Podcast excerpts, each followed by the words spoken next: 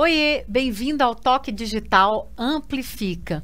Aqui é papo reto de professor para professor sobre o universo digital e questões relacionadas ao letramento digital. Exatamente, nós vamos trazer conteúdo de qualidade para você, professor, e para você, professora. Então, se você quiser saber em primeira mão sobre o que a gente está falando aqui, basta nos seguir nas redes sociais e, claro, compartilhar com os seus amigos o que a gente vai trabalhar aqui. Qual é o tema de hoje, Carlota? E hoje a gente veio aqui falar sobre as possibilidades de ensino remoto, híbrido, online com baixa conectividade. É possível? É, é possível? Totalmente possível, Carla. Esse é o sétimo episódio que a gente trata aqui do mundo remoto, virtual, presencial, porque na realidade nosso papel é educação uhum. em todas as situações possíveis. E aí, Carla, eu, eu acho que assim é sempre importante a gente pensar o que fazer quando a gente está numa situação de baixa conectividade,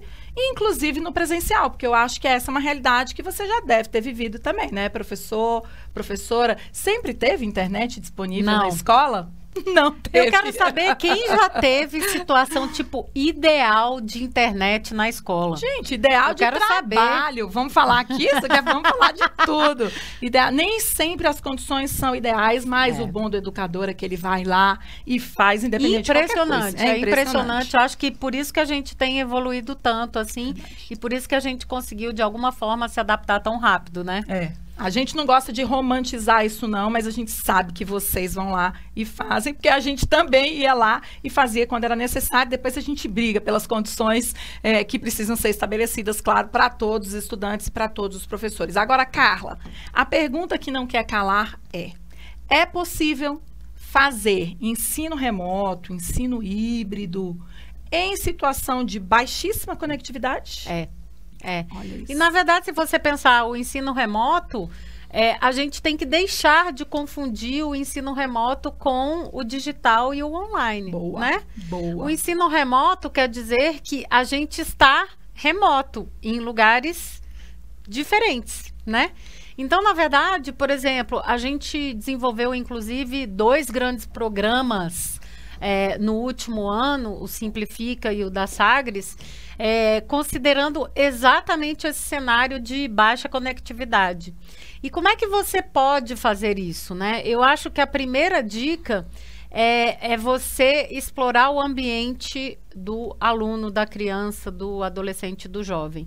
Então, tudo que você vai propor para esse jovem, para essa criança e tal, não precisa estar tá necessariamente é, em ambiente online, que eles têm que é, dar a resposta em ambiente online. Então, acho que primeiro explorar este caminho de buscar coisas que façam parte do mundo deles. A gente tem uma oportunidade que a gente nunca teve antes né? É, com mais recursos, talvez, nesse sentido, e assim, mesmo em situações é, de vulnerabilidade econômica, você ainda tem mais possibilidades, porque você tem recursos é, dentro de casa que você não teria na, na sala de aula. Então, acho que esse é um ponto inicial.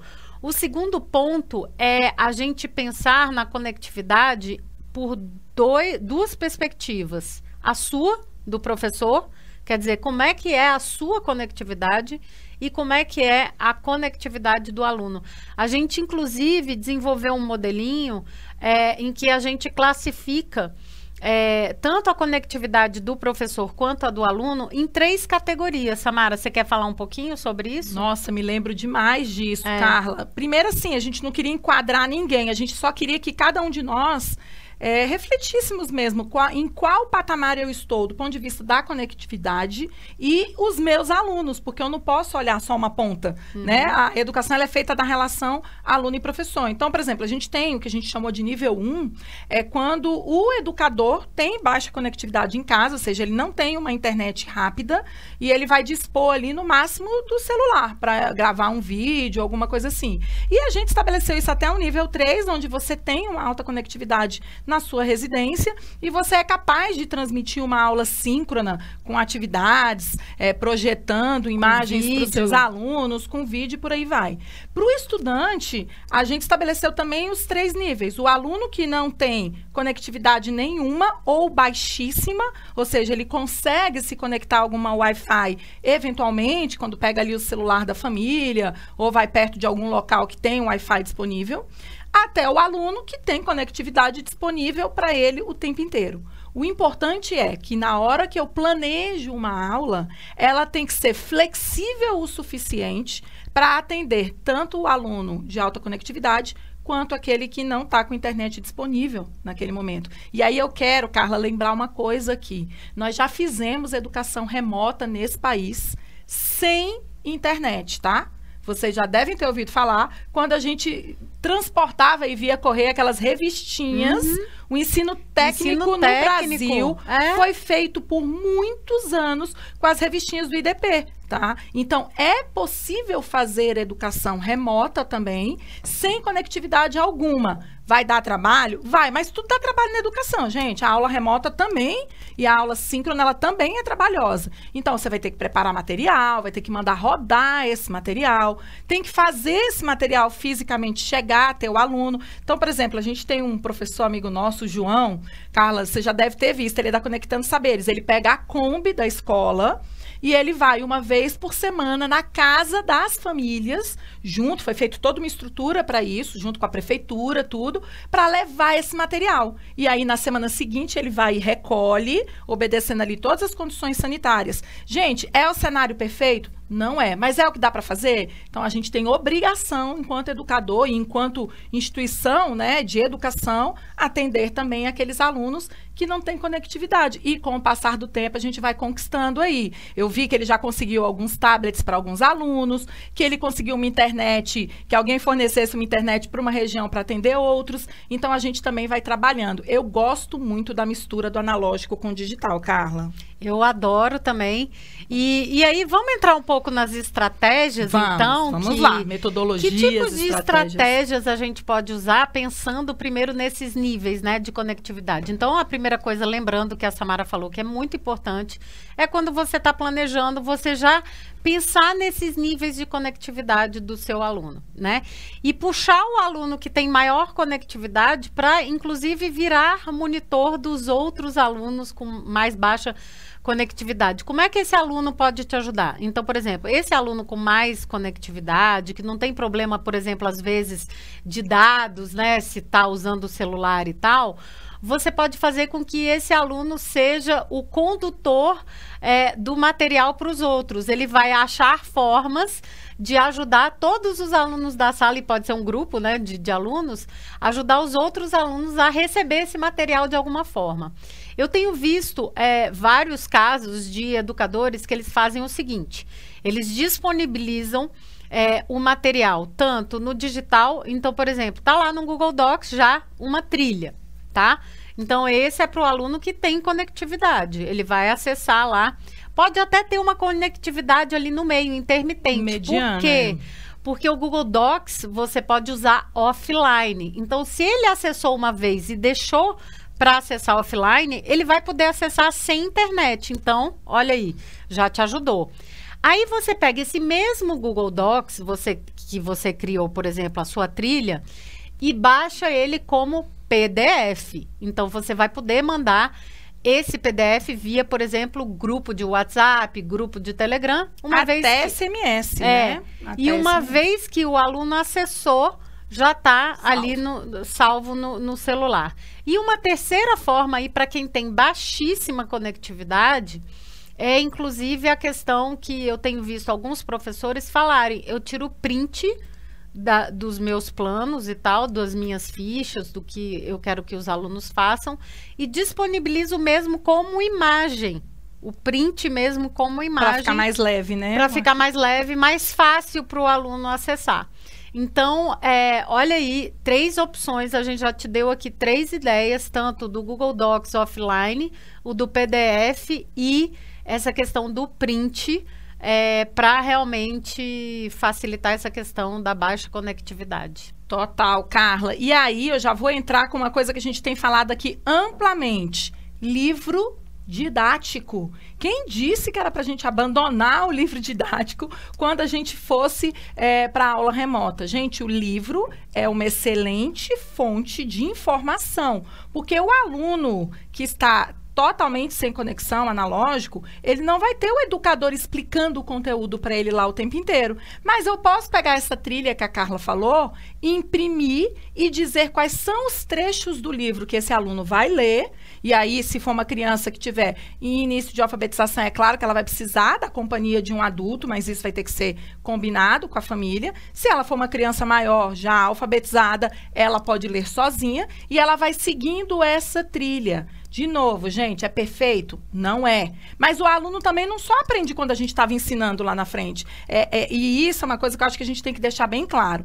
O ensino presencial também tinha, tinha lapsos, tinha, tinha pedaços que as coisas não funcionavam muito bem. A gente não pode dizer que o ensino online ou remoto ele é só ruim. Ele vai ter problemas também, como toda educação tem, porque a educação ela é viva, né? Ela vive, ela se ressignifica o tempo inteiro. Então a gente precisa é, dar apoio para esse estudante que não tem conectividade nenhuma com o livro.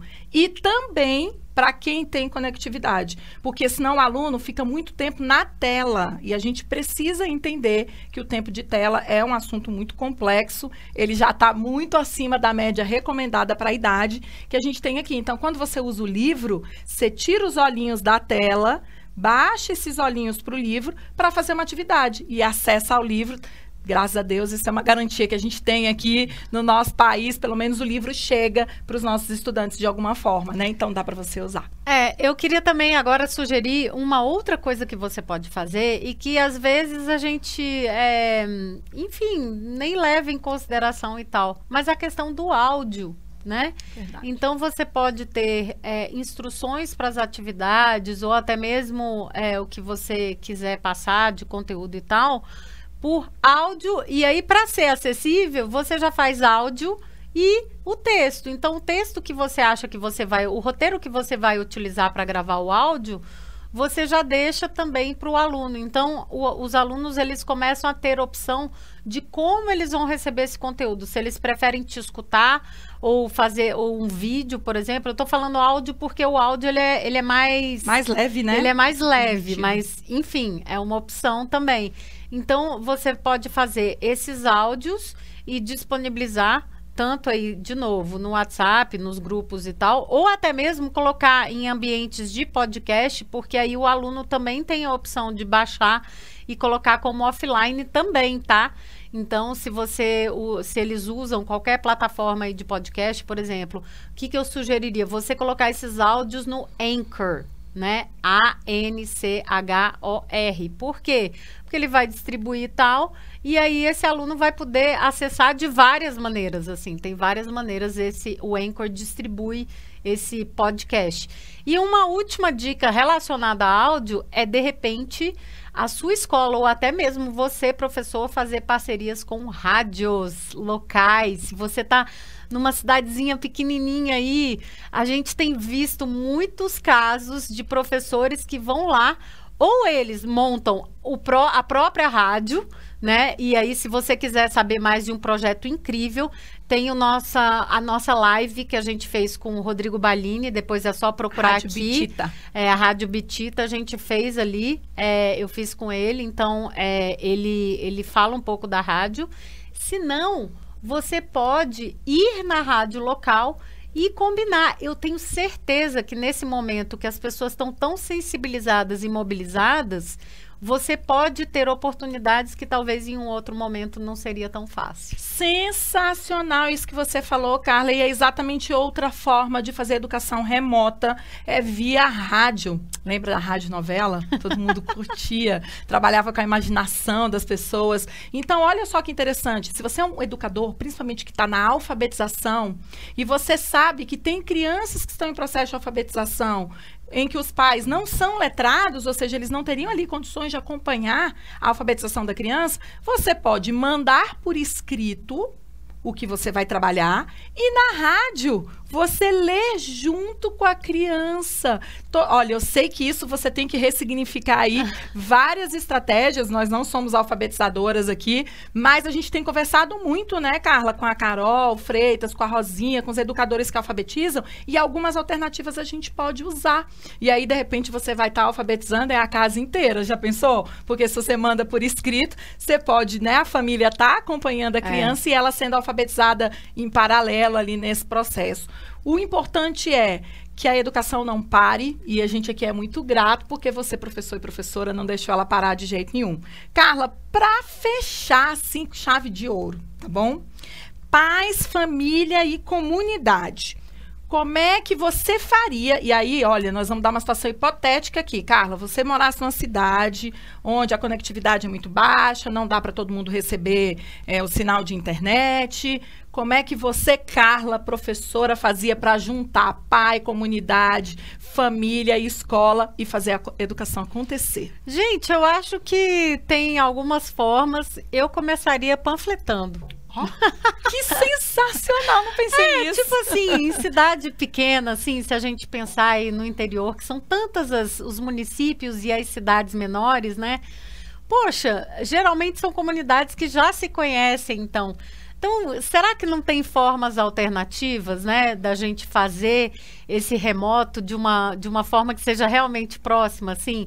É, megafone, né, pela ah, cidade. Do lado de fora das né? casas. Tipo, pe pensar em, em, outras alternativas. E mais do que isso, talvez, a, a melhor forma de você fazer o ensino remoto e aproximar as famílias e a comunidade é perguntando para o seu aluno e para os pais. Eu, por exemplo, tenho um, caso agora, a minha irmã estava falando que ela está se sentindo totalmente perdida porque o filho de, dela mais novo, o, o Vini, tem quatro anos. E ela disse assim: eu não, eu não estou exigindo que a escola dê aula. Eu não, não é isso que eu quero. Eu só queria que eles me dessem um indicativo do que eu poderia fazer com, com ele. Então, os pais, eles, eles não estão querendo que você faça, tipo, o seu 100%, o seu 150%. Eles precisam só de orientações né? Gente, é... orientações básicas a Carla tá falando, tá? Porque nós estamos falando de uma criança que tem alta conectividade, Não, é, que tem acesso tem a um então. computador individual, é. ou seja, ela poderia assistir a aula na Isso. tela ali o tempo inteiro. Mas ainda assim, a família sente a necessidade de ser orientada a como acompanhar. Só isso. E eu me lembro que isso era um trabalho que uma colega nossa fazia muito bem, a Milena. Você lembra que a Milena, ela fazia colônia de férias em prédios, em condomínios fechados? E era exatamente isso que a Milena fazia, era organizar a rotina da criança nas férias. Então, esse apoio, a gente que é educador, a gente tem que dar, porque a família, ela não vive dentro da escola. Ela não sabe que tem a hora do brincar, a hora do sentar na rodinha, a hora da leitura. E, pessoal, isso não toma muito tempo, tá? Nós sabemos que pa os pais estão trabalhando, nós estamos trabalhando em casa com os nossos filhos, mas a gente também precisa fazer combinados aí na família é. sobre quem vai fazer esse acompanhamento. Carla, e se tiver tudo organizadinho, numa planilha, que eu adoro. Aí, você consegue dica. dividir isso com as é. pessoas da família. Então, hoje o pai, amanhã a mãe, depois o irmão mais velho, aí troca, reveza. É, porque, ah, eu tenho uma reunião importante, pode você fazer amanhã. E aí você fica com pequenos momentos para tirar as crianças da tela, que não precisa ser o tempo inteiro, e com uma atividade que vai ajudar lá a desenvolver a coordenação motora, que não pode se perder, né, Carla? Uhum. É, tesoura, massinha, gigiceira, isso não é colocado na escola à toa né? Isso é colocado porque a gente precisa dessa coordenação motora fina nas crianças. E eu super entendo a sua irmã, porque eu também ficaria perdida. Eu é. certamente pesquisaria na internet aí uma rotina para estabelecer, porque fica muito complicado. É, isso. e ela está trabalhando o dia inteiro, então nem isso ela tem tempo muito de é. pesquisar. É. Então eu acho que o remoto tem sim várias possibilidades. E uma outra dica que eu daria também, que eu tenho visto é, alguns professores mais é, enfim, que são realmente comprometidos, eles ligam. Gente, é outra eles forma ligam, de fazer eles, ensino remoto. Eles ligam. A distância é ligar. É Olha ligar. Que claro que você não vai ligar para todos no mesmo dia, mas você divide durante a semana Tipo assim, olha, eu estou entrando em contato com, com a família hoje para saber como é que estão as coisas, se, que tipo de apoio você está precisando aqui da gente e tal. É esse o nosso papel de educador agora. É então, a ligação também é gente, uma opção. super analógica. A ligação, vamos combinar? né, um telefone, e você pode fazer um acordo aí com a sua escola, de usar o telefone da escola, revés os professores, é. né, porque também ninguém é obrigado a ter telefone em casa para fazer, mas isso tudo combinado, não sai caro, entendeu? A gente combina, faz os rodízios que tem que fazer. Carla, adorei esse bate-papo, adorei a sua é. ideia de panfletar. Eu jamais pensaria em panfletar, mas é isso, a gente tem que ser criativo, a gente tem que apoiar as famílias e a gente também tem que ir em busca Com de apoio para a gente que é educador. Se você curtiu esse nosso toque digital, esse episódio, compartilhe com os amigos, né, Carla? Compartilhe, traga eles para cá, mostre para eles as ideias e tal, e vamos fazer o melhor com o que a gente tem agora. Tchau, tchau. Tchau, tchau.